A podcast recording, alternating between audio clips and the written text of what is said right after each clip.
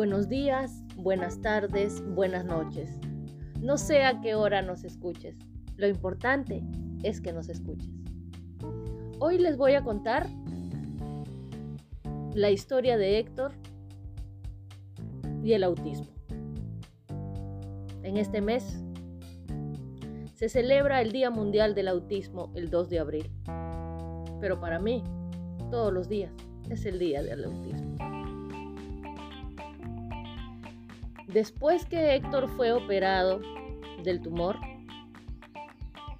caminó a los tres años y en Vigil nos dijeron que era bueno que Héctor vaya a un colegio, a un nido, a un centro de educación inicial.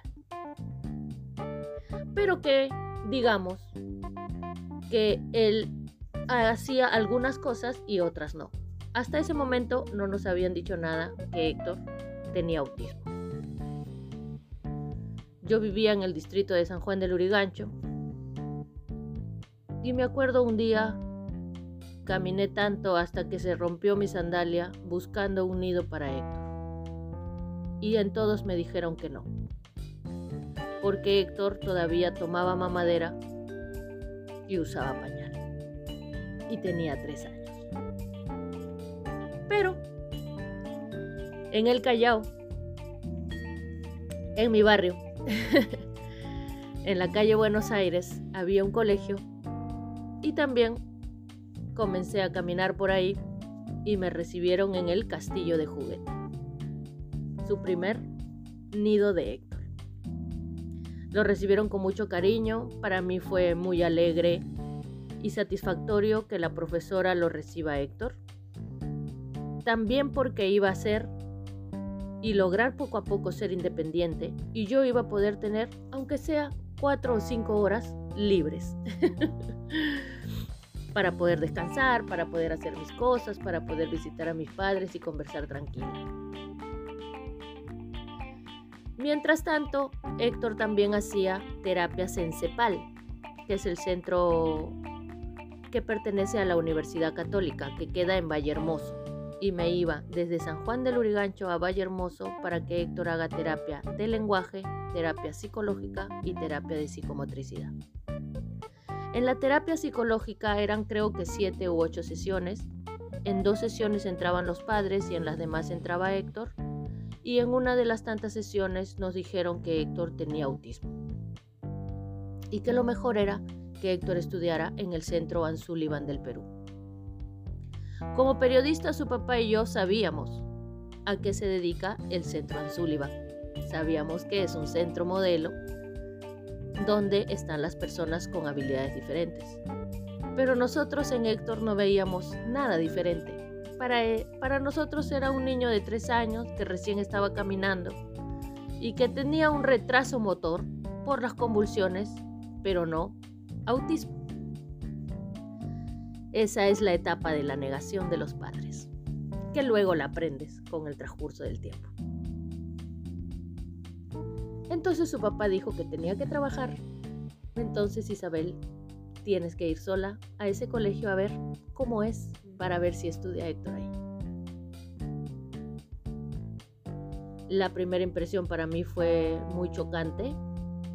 Muchos chicos gritaban, algunos estaban con casco, vino alguien y me abrazó por atrás, yo no sabía quién era, era un joven con habilidades diferentes. Y lo evaluaron y nos dijeron que sí, que Héctor tenía rasgos autistas. Rasgos autistas para la edad que tiene actualmente Héctor no hay. Eres o no eres autista. Así de simple. Así que iba al colegio en la mañana el que estaba en el Callao, y en la tarde iba a Lanzulio. Primero dos veces por semana, después tres veces por semana y después toda la semana. En el colegio tienen un programa que se llama Educación Inclusiva, en la cual los profesores del Sullivan van al colegio donde estudia tu hijo para ver cómo están trabajando el, el programa de inclusión. Y nos dijeron que en ese colegio donde estaba Héctor no trabajaban bien con él porque la profesora lo sentaba en sus piernas y porque la profesora le llevaba la manito para que él haga los dibujos y que estaban muy pendientes de él y, Héctor tenía que ser más independiente. Que lo sacáramos de ese colegio y que y nos sugerían que Héctor estudie los cinco días de la semana en el Anzuli, en el turno tarde. Entonces hubo un gran debate entre su papá y yo. yo decía que, que sigan los dos colegios. Porque estaba incluido, porque estaba con otros chicos que no tienen habilidades diferentes. Y siempre es bueno que ellos estén con personas que no tienen habilidades diferentes para que copien, ¿no? El lenguaje, el comportamiento, eso. Pero su papá decía que sí, que hay que sacarlo porque en el Anzuliban va a aprender más cosas. Y seguíamos con que Héctor no tiene nada. Además son rasgos nomás. Después le va a pasar. y así pasaron 13 años de su vida en el centro Anzuliban. Aprendió mucho. Aprendimos mucho nosotros como padres sí lo sacamos del nido donde estuvo. Le agradecimos mucho a esa maestra que le enseñó muchas cosas a Héctor. Héctor aprendió a controlar esfínteres. Héctor dejó la mamadera. No había terapia de lenguaje. Usaban, usaban el PEX, que es el, el sistema de intercambio de figuras, el sistema de comunicación. Y nosotros aprendimos a vivir con el autismo hasta el día de hoy. Luego decidimos retirarlo porque Héctor ya había aprendido bastantes cosas. Nunca se hizo nuevamente la inclusión escolar. Este, las crisis de ira eran demasiadas. En los salones había demasiados niños, demasiados jóvenes, demasiados adultos. Y nos dimos cuenta de que Héctor podía estar en talleres como estuvo en talleres hasta antes de la pandemia. En Aspau y, la natación y el deporte que es caminar con, su mamá muchos kilómetros. Eh, en este mes en el cual todo el mundo o casi todo el mundo habla de la concienciación del autismo, es bueno acordarse no solamente en abril, sino todo el año. Mi voz se quiebra porque Héctor tiene 24 años y he ido a marchas, he ido a caminatas, he ido a seminarios, he ido a talleres y el Estado, el gobierno, las instituciones no nos ayudan en nada. Justo hoy hablaba con una mamá que he conocido, una cliente y amiga ahora, Su hijito tiene cuatro años. Iba a ver, iba a ir a una marcha. ¿Para qué una marcha? Al Congreso, aquí. Vamos a dar pena. A que pinten o alumbren todos los edificios de azul.